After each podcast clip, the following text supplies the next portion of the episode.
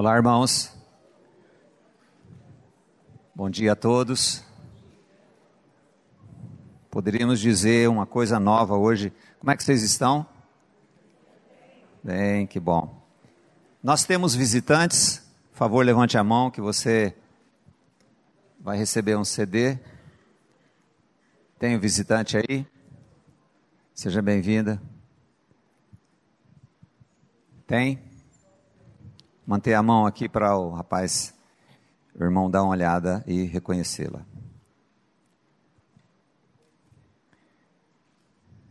Opa, aí. Irmãos, nós vamos, em nome de Jesus, tratar sobre este assunto. Ouvintes insensatos. Ouvintes são ouvintes. E insensatos nós vamos falar daqui a pouco sobre o que significa. O texto diz assim, vamos lê-lo. Ezequiel 33, 31. Eles vêm a ti como o povo costuma vir, se assentam diante de ti como o meu povo e ouvem as tuas palavras, mas não as põem por obra, pois lisonjeiam com sua boca mas o seu coração segue a avareza, ou lucro ou idolatria, conforme outras traduções. Eu me lembrei essa semana de Dr. Mike Lloyd Jones, que ele tinha uma, uma, uma técnica interessante na divisão dos estudos.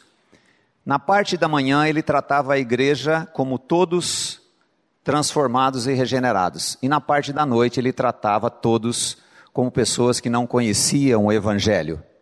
Então, esse estudo seria assim: é como se não conhecêssemos o Senhor da graça. Tá bem?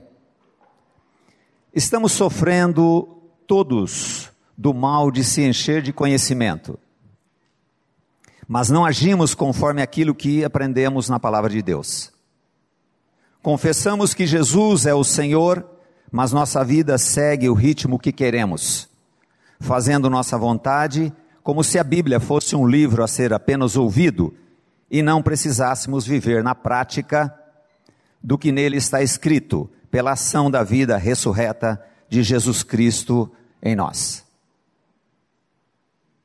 Ouvintes, ouvintes, ouvintes,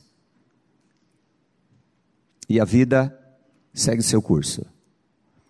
Jesus tem uma pergunta, no mínimo, interessante e podemos pensar que é uma pergunta tola. Quando Jesus chega para aquele homem cego e pergunta assim: O que queres que eu te faça? Jesus sabia que ele era cego? Sim. Mas por que perguntar: O que queres que eu te faça? A resposta dele foi segundo a necessidade dele. E ele respondeu o quê? Que eu veja. Jesus nos pergunta nesta manhã: o que queres que eu te faça? Você quer ser um eterno ouvinte? Ou você quer ter uma vida onde Ele é o tudo? Possivelmente a resposta que Jesus queria aquela, aquele, daquele homem cego era mais do que enxergar. Porque se aquele homem enxergou, aquele homem enxergou realmente, mas ele não teve uma transformação no seu interior ele só foi um cara que partiu daqui sem vida, mas enxergando. O que, que nós queremos do nosso Senhor e Salvador? Nós vamos analisar esse texto de Ezequiel parte por parte. É um tipo de estudo que nós esmiuçamos o texto para ver um pouquinho do que ele significa. Primeira parte: eles vêm a ti como o povo costuma vir, e se assentam diante de ti como o meu povo. Pode deixar nessa altura mesmo. Se eu falar alto, você deixa alto, tá? Vamos para a igreja por costume, para nos livrar da mão do mal ou por medo do inferno ou de outras coisas. Na Europa, as igrejas medievais possuem nas suas paredes laterais vários animais horríveis, chamados de gárgulas, para indicar que o demônio não dormia, exigindo eterna vigilância contínua das pessoas, mesmo nos locais sagrados, pois fora da igreja só há o mal. Então a igreja se torna um local onde nós buscamos ficar fora do mal. E na verdade, na guerra, como Notre Dame virou uma igreja, virou hospital, então a igreja tinha significado. Mas nós vamos nos vamos ter a, liber, a libertação do mal numa pessoa, que é o Senhor Jesus. E a igreja é maravilhosa. Nós precisamos vir à igreja mas nós não podemos dar a conotação que Deus nunca deu à igreja. Muitos podem vir à igreja com medo dos monstros que os assombra. Encontram um certo alívio por um tempo, mas sua alma está sempre aflita. O texto diz: vamos nos estudos por costume. Nos assentamos como? Como? Povo escolhido, amado, eleito e justificado por Jesus Cristo naquela cruz, mas não vivemos como tal, ouvimos e ouvimos, e a prática é quase nula.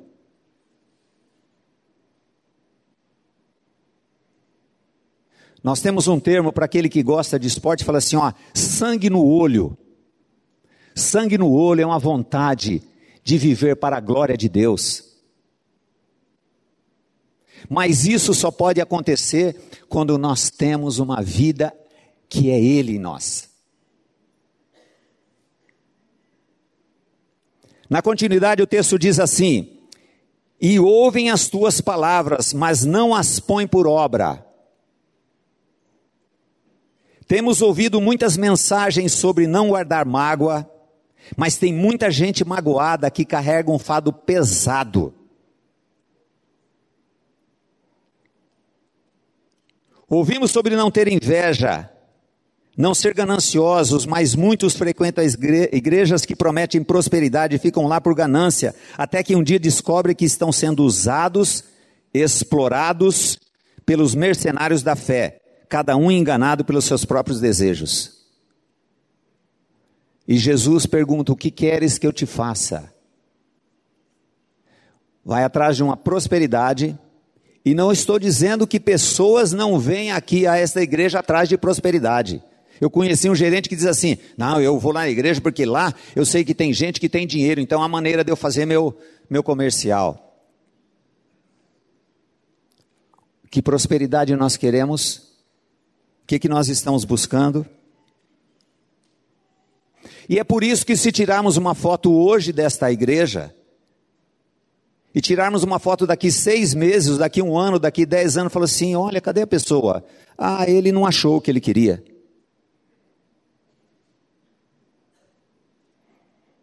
Ele está procurando ainda.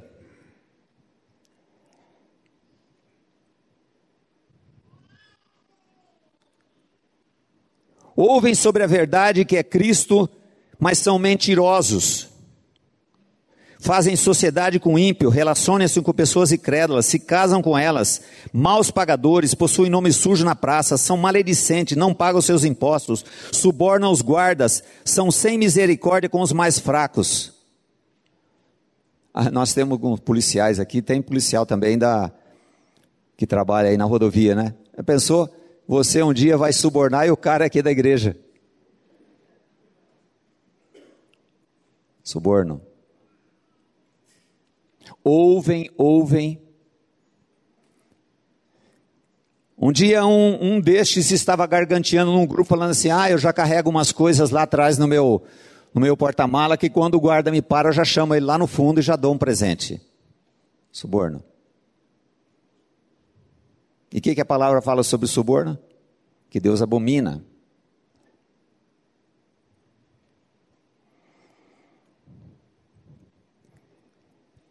São sem misericórdia com os mais fracos. Ouça esse relato sobre a falta de misericórdia. Falta de misericórdia.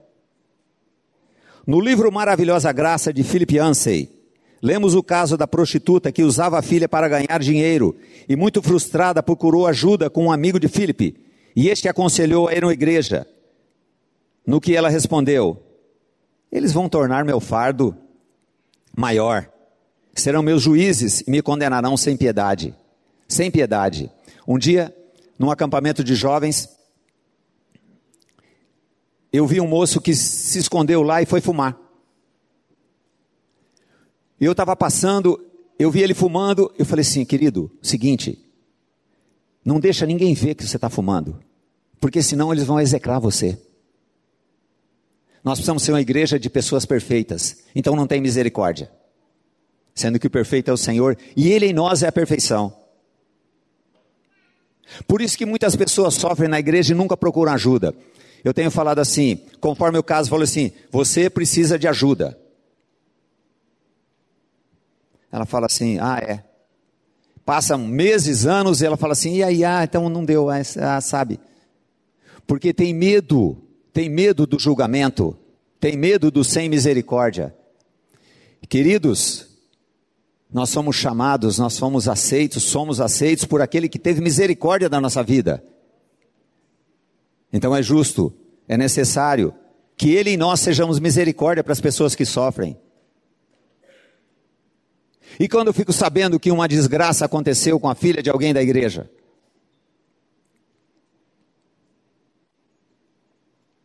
E eles vão tornar meu fardo maior, serão meus juízes e me condenarão.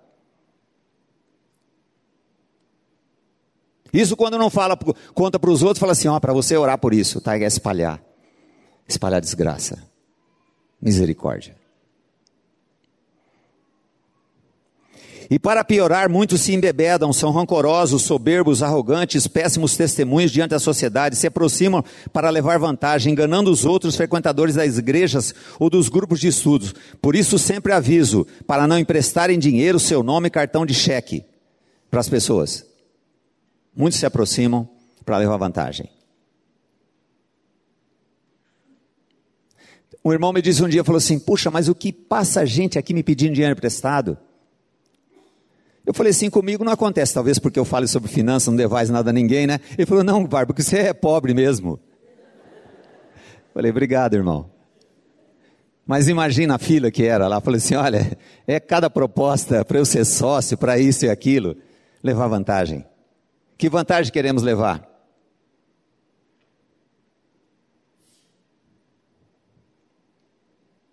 Estamos há 42 anos criando peças em couro e negociando, levei três prejuízos. Dois foram com supostos irmãos.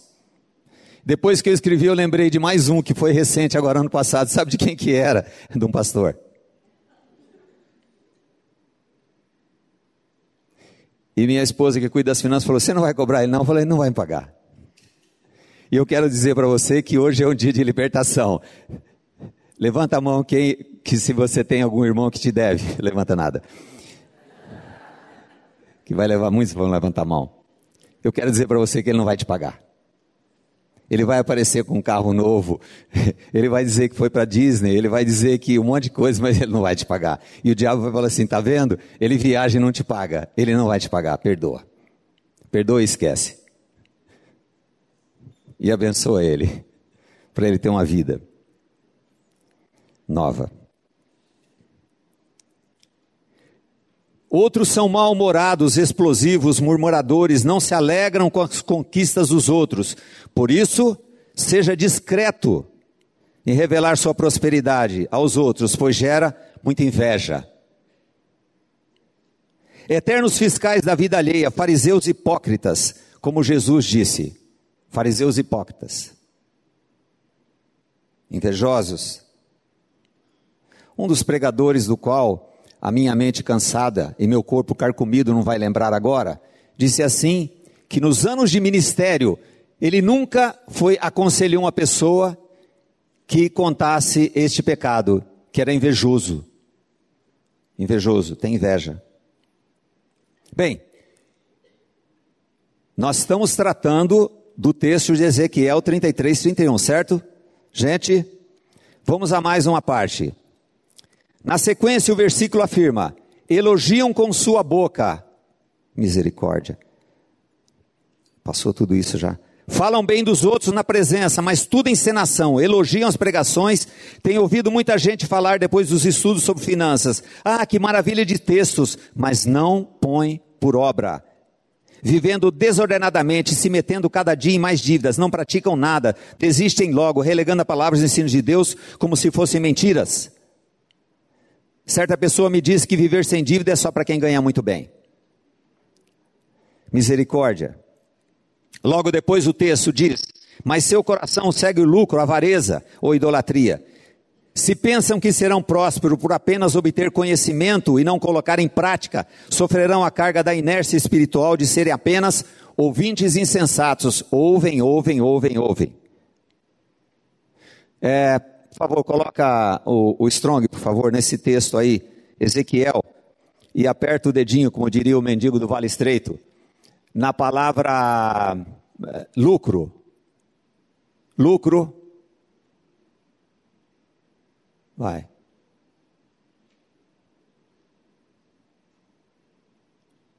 Lucro. Lucro, ganho injusto, ganho, é, é, ganho, lucro adquirido por meio de violência. Lucro. Lucro, lucro. Qual o lucro que nós queremos? O pai tem um, uma coisa: vida. Aperta agora. Ops. Volta. Aperta em coração. Pois. É, coração.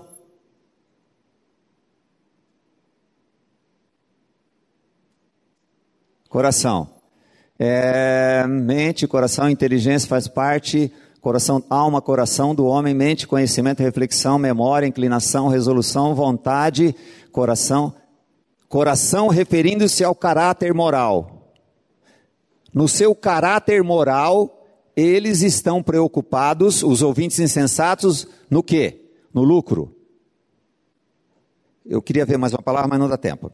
Vamos lá, vamos continuar. Por isso o profeta Ezequiel afirma no versículo 32, a continuidade.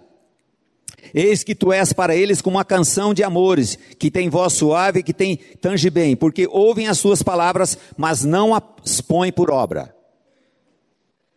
A palavra santa do Pai é como um coração, é como uma canção agradável. Ao se cansarem de uma canção, procuram outros doutores. O Atmanilo, o livro Obreiro Cristão Normal, ele diz assim: porque as pessoas revezam tanto de igreja, porque eles não estão interessados na verdade. Então, quando acontece alguma coisa que elas não gostam, como uma mensagem como esta, elas pensam ir para outro lugar. Porque elas não estão interessadas na verdade, que é uma pessoa, o Senhor Jesus.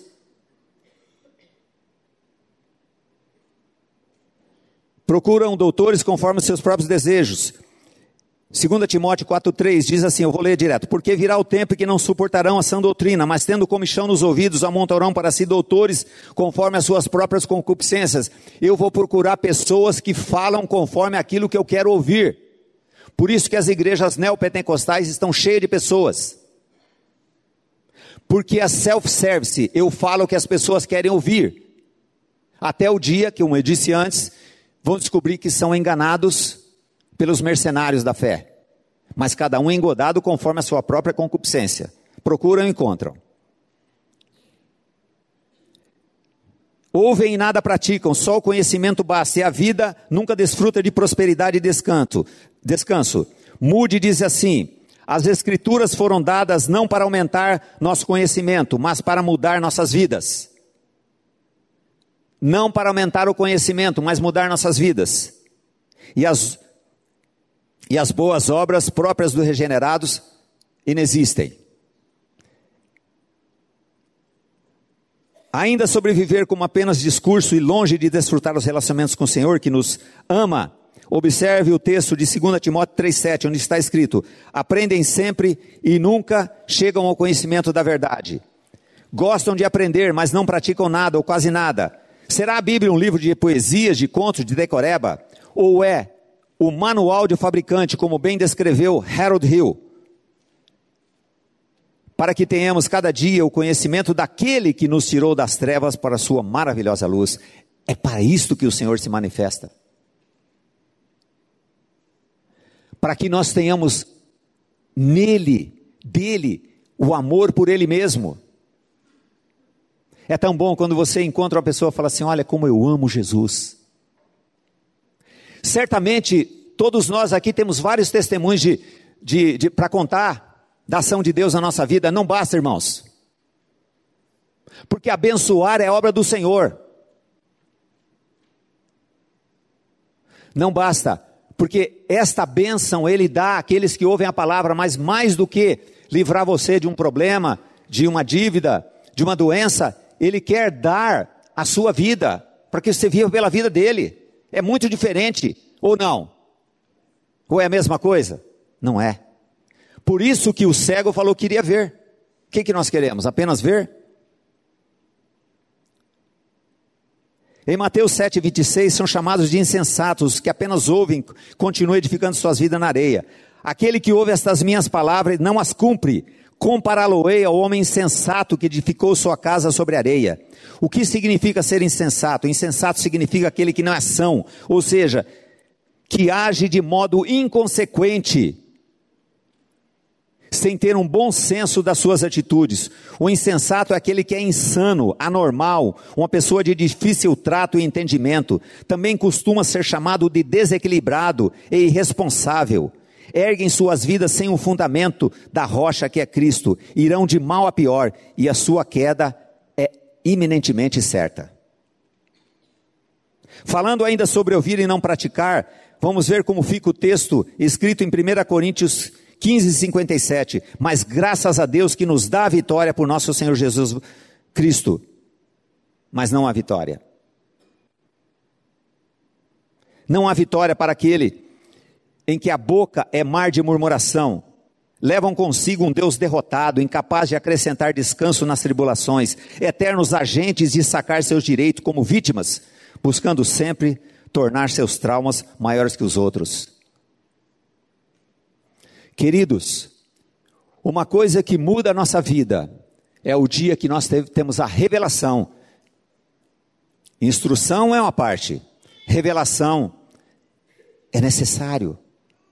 Quando nós temos a revelação que nós somos amados do Senhor, você tem convicção que você é amado do Senhor, porque se nós não temos essa revelação, quando nós sofremos trombadas na vida, e nós temos trombada e vamos ter muita trombada, nós vamos ter tragédia, porque a tragédia é um meio do Senhor fazer com que nós despertemos. Se nós não cremos que nós somos amados, vão ser eternos olhando o copo meio vazio. Essa semana eu ouvi um testemunho de uma pessoa que saiu de ouvinte para uma pessoa que o Senhor está trabalhando na vida dela. Eu quero chamá-la aqui, ela vai dar um breve testemunho sobre essa obra que Cristo está fazendo na vida dela. Graça e paz, igreja. Espero que eu possa edificar a vida de vocês assim como Deus tem feito na minha. Há um ano atrás, mais ou menos, exatamente um ano, eh, eu passava por uma dificuldade financeira muito grande. E aí procurei o Barba e a Ana para falar e para pedir ajuda. E aí nós começamos a conversar e aí contando um pouco da minha história. E aí no meio da conversa eu descobri que o meu problema não era financeiro eu descobri que eu não sabia que eu tinha esse pai e que esse Deus era o Deus que me fazia filha.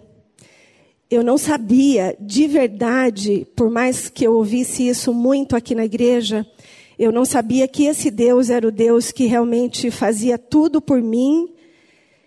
E por causa disso, a minha vida ficou muito tempo estagnada. E por causa disso eu não conseguia avançar em muitas situações, porque eu não me sentia filha de fato. E aí, nessa conversa com eles, eu consegui assim, é, e foi tão, tão sutil, e até quero contar assim muito brevemente, que quando eu tinha seis anos, eu estava no primeiro ano e meu pai disse assim, se você passar para o segundo ano, eu vou te dar um relógio. E eu passei para o segundo, para o terceiro, fiz faculdade, e até hoje eu não ganhei o relógio. Então isso me fez ver que Deus é esse que é pai. então, assim, olha o engano que nós temos e olha o que, que esse engano faz com a nossa vida, quanto sofrimento, quanto peso, quanta carga desnecessária por não saber e não tomar posse dessa paternidade. Então, o dia que nós conversamos foi assim, uma libertação, e a partir deste dia, que foi há um ano atrás, exatamente, em julho do ano passado, eu comecei a, a, a me sentir filha e agir como filha. E aí foi uma longa caminhada até julho deste ano, em que eu me deparei com uma situação de um trabalho novo e que aos olhos humanos pareciam impossíveis na situação em que eu me encontrava. Mas esse Deus que é Pai, e eu já sabia que Ele era meu Pai, eu só queria experimentar um pouco mais desse amor e dessa vida de, de, de filha de verdade. E aí, até de novo, o Barba um dia me convidou e nós fomos comer. E aí eu contando, Barba, olha que maravilha que Deus tem feito, consegui o trabalho. E assim, e naquela ocasião, eu assim, eu estava sem carro e eu precisava do carro para trabalhar. E aí a gente conversando, e aí a Ana disse assim: escuta, mas você não vai precisar do carro para trabalhar? Eu disse: vou. E o que, que, você vai fazer? Eu falei: não, já vi, vou financiar o carro. O Barba olhou para mim e disse assim: de novo vai repetir processos? Vai fazer igual quem é órfã? Irmãos, aquilo me tocou de uma forma, ele não falou mais nada. Conversamos, fui para casa. E aí, aquela noite, eu me derramei diante de Deus e disse assim: Deus, é assim, ó. Eu tenho ouvido na igreja muito que a gente tem que nascer de novo, que nós temos que experimentar da tua graça, que eu sou filha, então eu quero dessa vida nova. Eu quero de verdade experimentar do teu novo. Eu não sei o que fazer. Eu preciso do carro, mas eu não sei o que eu vou fazer. Humanamente, assim, e claro que a gente arruma estratégias e a gente consegue, ah, eu vou fazer isso, mas não é isso que Deus quer. Deus quer de verdade esse abandono nosso para que Ele faça. Se a Bíblia diz que a vontade dele é boa, perfeita e agradável, por que não nos entregarmos na vontade dele? E aí eu comecei a experimentar, irmãos, desse Deus. E olha, assim, é, o testemunho é longo para contar para vocês tamanhas graças que o Senhor tem feito a partir de então. E olha, eu confesso que assim, me veio uma imagem como se fosse, imagine as comportas lá de, de Foz do Iguaçu, lá, quando você abre aquilo derrama. É assim que Deus tem feito. Porque esse é o Deus que nós temos, esse é o Deus da graça, esse é o Deus da misericórdia, esse é o Deus que é Pai. E eu disse, Deus, eu não quero ter uma vida de vir aqui, glória a Deus pela palavra que a gente ouve, mas eu quero que seja real na minha vida. Se a tua palavra diz assim: conhecereis a verdade, a verdade vos libertará. Quantas vezes a gente vive preso em situações, em amarras, em, sei lá, cada um aqui tem a sua. Mas ele está prometendo que ele é a verdade, que ele vai libertar. Eu falei, Jesus, eu quero viver assim, eu quero experimentar disso verdadeiramente. Eu quero parar de ser insensata, de eu só ouvir a tua palavra e eu quero verdadeiramente viver isso. Agostinho diz que prega o evangelho, se necessário, use palavras. Então, irmãos, olha, que vocês experimentem dessa paternidade, dessa graça que é abundante no Senhor Jesus. Jesus é o quê? Lindo, maravilhoso. Eu sou apaixonada por esse Jesus. Ele é meu Pai. Ela fala muito isso, que Jesus é lindo, Jesus é lindo. Ela só errou numa parte, não era para falar que era a gente que chamou para falar, mas depois nós vamos tirar isso, vamos editar isso, tá? Glória seja ao Senhor, não é para fazer propaganda da gente, não. E você está com problema, não me procure, não, que eu sou a pior pessoa para falar com você. Vida cristã é Cristo vivendo em nós. Gente, um testemunho como esse precisa nos tocar. Isso não é religião. Religião não faz isso. Religião dá um gás de encher o tanque de gasolina, mas acaba, tem hora. Agora é sustento. É problema, viu? Problema. Mas a gente vê que ele nos conduz em vitória. Jesus é lindo. Vida cristã é vida, é, é Cristo vivendo vida nova em nós mesmos. Que não se, mesmo que não sejamos merecedores de tanto amor. Colossenses 1, 27, temos a revelação da graça manifesta para aquele que realmente crê, aos quais Deus quis fazer conhecer quais são as riquezas da glória desse ministério entre os gentios, que é qual? Cristo em vós, esperança da glória. Cristo em nós, uma experiência maravilhosa Há esperança para o assistente inoperante da igreja clamar por revelação da graça em Cristo. Há esperança. Queridos, há esperança. Senhor, clame assim: Senhor, tem misericórdia de mim. Eu quero sair, como ela contou, eu quero sair disto, sabe? Desse grude. Agora nós vamos ver em Lucas 9,57 uma questão inter interessante é, algumas pessoas queriam seguir Jesus. Olha só o interesse das pessoas querendo seguir Jesus. É, e aconteceu que, indo eles pelo caminho, lhe disse um: Senhor, seguir-te-ei para onde quer que fores. E disse-lhe Jesus: As raposas têm covis e as aves do céu ninhos, mas o filho do homem não tem onde reclinar a cabeça. Então você chega e fala assim: Jesus, eu quero seguir você. Porque Jesus tinha multiplicado os pães lá. Certo? Aí Jesus sai com essa. Jesus aqui exorta os que dizem que querem ser seguidores, ao refletirem que ele é, não é um Deus utilitário, como diz W. Tozer. Tozer diz assim: as igrejas estão trazendo um Deus utilitário, ou seja, um Deus que eu posso usar a hora que eu quiser. Você compra bombril, mas você não vai usar toda hora. A hora que você precisa do bombril, você vai lá usa. E Tozer, na década de 70, criou isso, Deus utilitário. Hora que eu estou com dor de cabeça. Não venham para ter satisfeitas as necessidades de segurança, pois seguir a Jesus necessita de renúncia. A resposta de Jesus foi: Olha, raposa tem covis, aves do céu tem ninho, mas o filho do homem não tem onde reclinar a cabeça. Se você está atrás do que? Do que você está atrás? De segurança? De ter uma vida?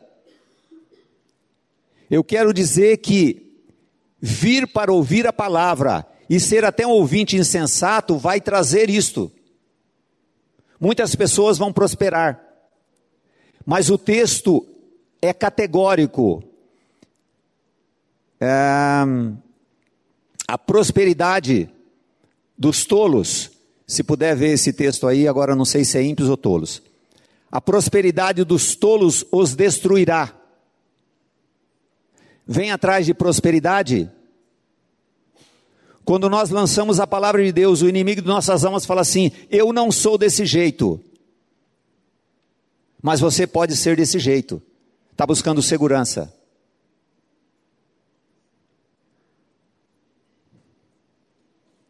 E o Senhor falou assim: Olha, se é isso que você está procurando, eu quero dizer que eu não sou a pessoa certa para isto. A despeito que eu tenho tudo, eu sou dono da prata e do ouro, mas eu não sou Deus utilitário. Eu não estou aqui para é, suprir isto que você precisa, como o cego que queria apenas ver. E Jesus possivelmente queria uma resposta do cego assim: Eu quero vida, Senhor. Achou aí? Na sequência, o texto diz assim: E disse ao outro: Segue-me. Mas ele respondeu: Senhor, deixa primeiro eu enterrar meu pai. O primeiro queria seguir. Jesus falou assim: ó, vem, segue-me. Disse assim: olha, eu preciso enterrar meu pai. Segundo alguns historiadores, os filhos que ficassem em casa até a morte do pai tinham maior direito à herança. Ou seja, o Senhor Criador de tudo tinha que ficar esperando pacientemente ele terminar as purificações por, a, por ter tratado com os mortos, como é costume dos judeus. Certo? segue-me. Ele falou assim: ah, primeiro deixa eu fazer isto. Segue-me, primeiro deixa eu fazer isto. Primeiro deixa eu terminar meu curso. Primeiro deixa eu casar. Primeiro deixa eu ter filhos. Primeiro deixa eu acertar minha situação financeira. Primeiro de. Então, o Senhor da glória tinha que fazer o quê? Fica esperando. Quem é servo? É quem espera.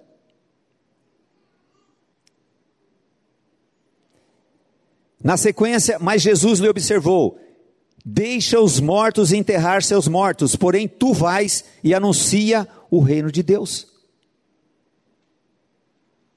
Deixa eu enterrar meu pai. Falou assim: Ó, oh, Jesus falou: Deixa os mortos enterrar seus mortos. Agora, a você que crê, é dado esta missão maravilhosa de anunciar. Quando nós completamos 30 anos do Ministério Jovem, eu vi aqueles jovens, hoje já casados, com filhos, com empresas, com negócios prósperos. Eu perguntei a eles assim: o que, que vocês fizeram com a vida que vocês receberam há 20, 30 anos atrás, 25 anos? Vocês estão contentes agora, né?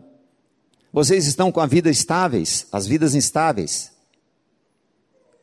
Agora vocês vão partir desta vida sem nunca ter sido instrumento de anunciar o reino de Deus para uma pessoa e uma pessoa ser transformada por sua vida. É uma vida muito medíocre. É vir atrás de interesses. Aqui o Senhor da Glória nos ensina que a prioridade é anunciar a chegada do reino de Deus, que é Cristo. Provavelmente o pai deste proponente a seguidor de Jesus não havia morrido ainda. Seria mais ou menos como a resposta dos convidados para as bodas, que tinham vários compromissos e deram várias desculpas para não comparecer. Lembra da, da história né, dos convidados para a festa? Fala assim: ah, eu comprei uns animais, tenho que ver. Eu comprei um terreno, eu tenho que dar uma olhada no terreno. Só que a festa era à noite, ele ia ver um terreno à noite. Entende como é que é? Não estava interessado.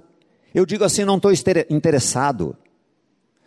Quando nós tratamos com uma pessoa um assunto, e por revelação, o Senhor mostra para ela, através do olhar dela, não está interessado.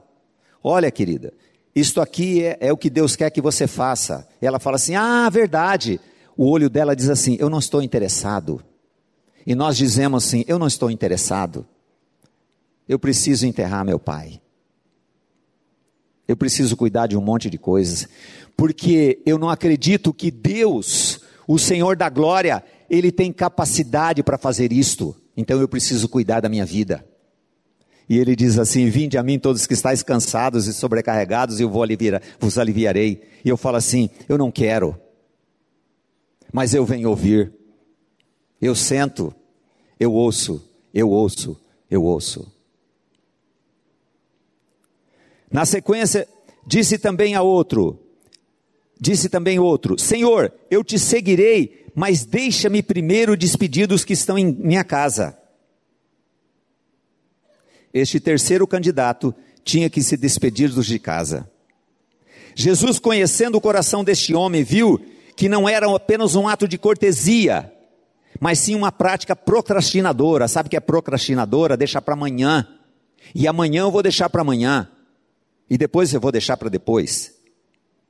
Ou talvez tivesse negócios a acertar, depois iria ser discípulo, ou seja, o Salvador teria que esperar um tempo para que ele deixasse sua vida em dia e depois seria um seguidor fiel. O ouvinte insensato nunca se apresenta para ser um vaso de honra, sempre tem muita coisa para fazer. Não há nele vida de Cristo, sendo um instrumento para a salvação de vidas. E quando se aventura a trabalhar no reino, mais espalha do que ajunta, sendo desonra para o evangelho da graça. Reúne-se uma comissão e diz assim: Ah, olha, precisamos de uma pessoa para tal coisa. Ah, alguém tem uma sugestão? Ah, tem sim, o fulano, tem o barba. Falei, isso é muito chato. Esse cara é, não dá, arruma outro. Não, tem o Valmir. Não, o Valmir não sei o que. O Valmir, sabe? Não são aceitos para nada. E se por acaso não tem ninguém, chama a pessoa, ele vai espalhar, mas ele não vai juntar porque ele é ouvinte apenas vidas infrutíferas. Um líder nosso estava procurando alguns irmãos para se juntarem ao ministério e, desolado, me afirmou: É, eles estão muito confortáveis, são prósperos, agora não possuem tempo para o reino, eles já estão com a vida certa. Eu falei: Era um evento que precisava de um pessoal que tocasse ah, mas eles não querem, eles não têm tempo. Eles procuraram tanta atividade, né? E se a gente quer trabalho, Deus permite, vem muito trabalho. Vem muita venda, vem muito paciente, vem muito cliente, vem muito, sabe? Que é isso que eu quero. Eu quero trabalhar bastante. Então vai trabalhar bastante. Até o Senhor levar você a uma situação bem difícil. De você não ter tempo para nada mais. Não tem tempo para filho mais. E não tem tempo para o Senhor. É isso que você quer? Quer aumentar a sua atividade?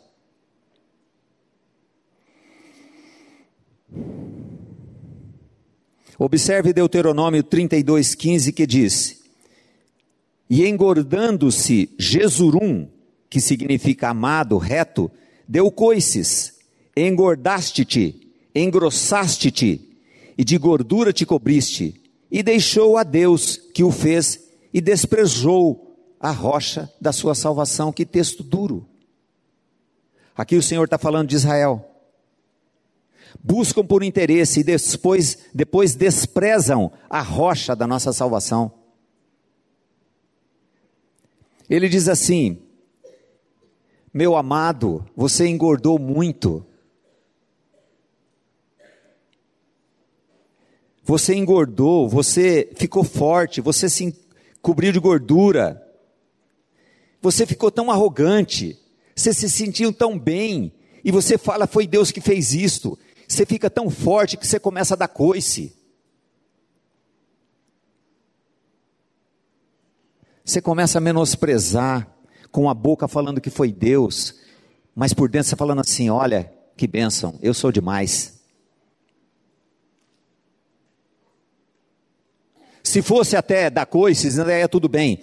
Só que diz assim: e desprezou a rocha da sua salvação, desprezou a Cristo. Misericórdia. Qual o interesse que nós temos? Se é esse interesse, Deus vai permitir que aconteçam. Para ser o quê? Para ser uma tragédia na nossa vida. Para que através disto, Ele possa nos mostrar que Ele tem muito mais. Ele tem uma vida. Para que nós sejamos vida nele e através disso haja frutos que são vidas de pessoas transformadas por essa por pregar o evangelho. Reflita sobre esta frase creditada a Charles Spurgeon. Olha que terrível. Quase salvo é totalmente perdido. E é assim porque é quase filho, é um bastardo. Quase doce é amargo, quase quente é morno. O que quase crê, não crê, mas duvida.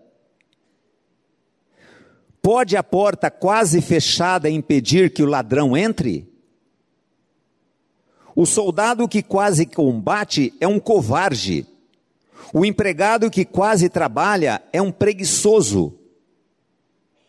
Você quase crê? Se crê, será salvo. Se quase crê, quase se salvará.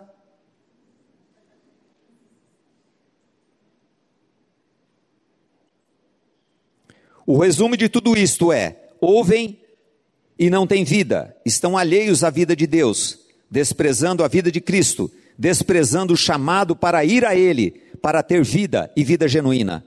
Clame a Deus se está se enchendo de conhecimento, pois os braços do amado Senhor estão cheios de graça somente para os falidos.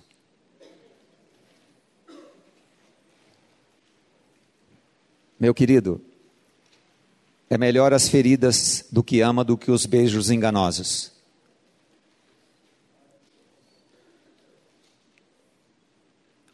Outro dia, uma pessoa brava me escreveu assim: Mas você só fala isto? Falei: Sim, querida, eu só posso falar isto. Eu só posso falar de um remédio que foi minha cura. E o que você precisa de vida, você não tem vida, você só tem religião, você só tem aprendizado. Conversando com outra pessoa, com largo conhecimento de Bíblia, e com uma tragédia, uma tragédia maravilhosa, a pessoa sofrendo, e eu olhei no olho dela e falei assim: Como você é amada do Senhor. E ela incredulamente ficou me olhando, e a resposta do olhar foi assim: Como eu sou amada do Senhor, se eu estou numa miséria? Eu falei assim: Ele te ama tanto que ele teve que tirar toda a sua estrutura, toda a sua base, para que você pudesse olhar para Ele. E tristemente eu vejo uma coisa em você: você é muito forte a sua força vai te detonar. Tozer cunhou isto. A força destruidora. A sua força vai acabar com você. Eu estou vendo que você é muito forte. Você se, se nutriu de muitos textos bíblicos, só que eles não resolvem o teu problema. Você precisa crê que você é amada do Senhor. E a seu tempo você vai ver o que Ele está te livrando. E os dias estão passando. Eu tenho orado por aquela pessoa, cheia do conhecimento, cheia de ouvir a palavra, mas necessita de vida. Se nós precisássemos só de conhecimento, Jesus seria o caminho, a verdade e o conhecimento. A despeito que nós conhecemos a vida e cremos que nós somos os párias através da palavra. Mas o que nós precisamos é conhecer a verdade, que é uma pessoa. Eu creio que você que ouviu esta palavra e você se encaixa como ouvinte insensato, é hora de você clamar ao Senhor. É uma coisa entre você e o Deus que te ama. O Aba, o paizinho que mandou seu filho para que nós tenhamos vida e você possa um dia com sangue no olho falar assim: Jesus é lindo, mesmo sofrendo, porque Ele precisa fazer-nos, levar-nos ao fim de nós mesmos. E renúncia é uma obra que Ele faz em nós, porque nós não queremos renunciar a nada. Que Deus abençoe a vida de cada um com esta vida maravilhosa que é Cristo em nós, a esperança da glória. Amém.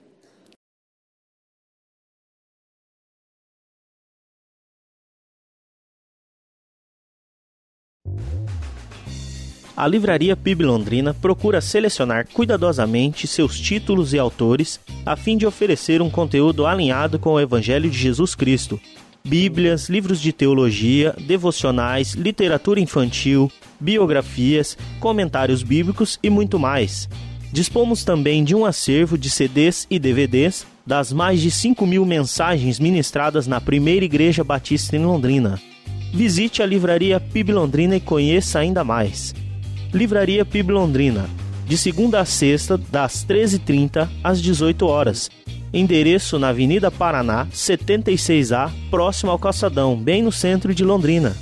Ligue para 3372 8921 ou acesse o site www.livrariapiblondrina.com.br.